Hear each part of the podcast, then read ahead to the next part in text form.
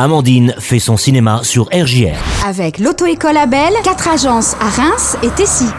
Bonjour chers auditeurs, pour les sorties ciné cette semaine, découvrez Spider-Man No Way Home de John Watts.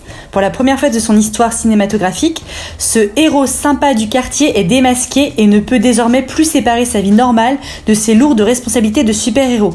Quand il demande de l'aide à Doctor Strange, les enjeux deviennent encore plus dangereux, le forçant à découvrir ce qu'être Spider-Man signifie véritablement.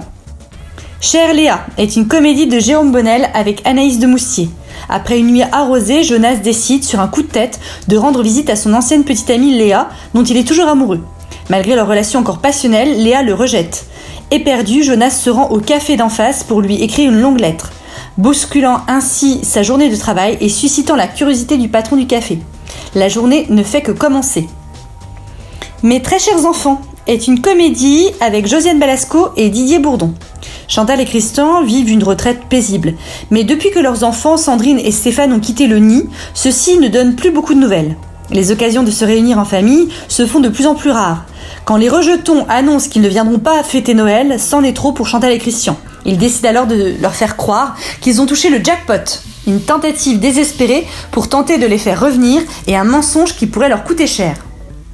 Pour mon film coup de cœur, j'ai choisi House of Gucci de Riley Scott, avec Lady Gaga, Adam Driver et Al Pacino, entre autres.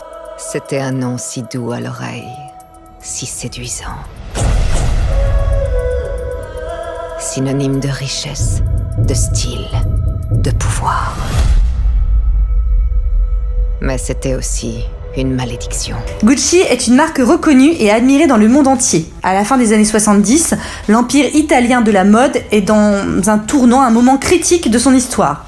Si l'entreprise rayonne désormais à l'international, elle est handicapée euh, par des rumeurs de malversation financière, une innovation en berne et une dévalorisation de la marque. Le groupe est dirigé par les deux fils du fondateur, Aldo d'une part, personnage rusé ou en couleur, et de l'autre, son frère, Rodolfo, beaucoup plus froid et traditionnel.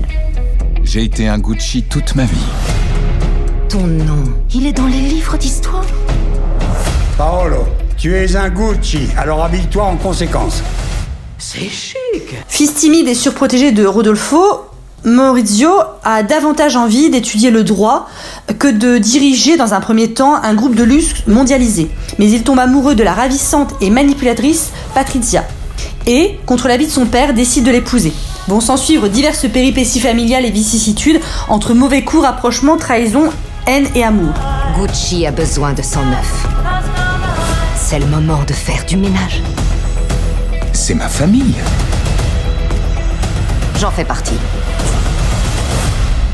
C'est de la dynamite, cette fille que t'as choisie. Elle a le diable au corps. Bravo Le casting est tentant et à la hauteur. On apprécie également l'univers du luxe et de l'élégance. Il s'agit d'une guerre domestique qui, on le comprend dès le début, se finira dans le sang. À nouveau, Lady Gaga prouve ses talents d'actrice et n'a rien à envier aux monstres du cinéma avec qui elle partage l'affiche. La bande-son reste dans les têtes, accompagnant cette saga qui, si elle brûle, ne peut brûler qu'à la manière de la glace. Ne me considère pas spécialement comme quelqu'un de très moral. Mais je suis juste.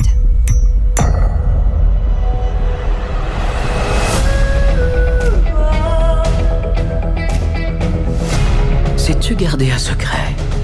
Au nom du Père, du Fils et de la maison Gucci. Et voilà, c'est fini pour cette semaine. Alors sortez, allez au ciné et n'oubliez pas, c'est toujours sympa de faire son cinéma. Au revoir.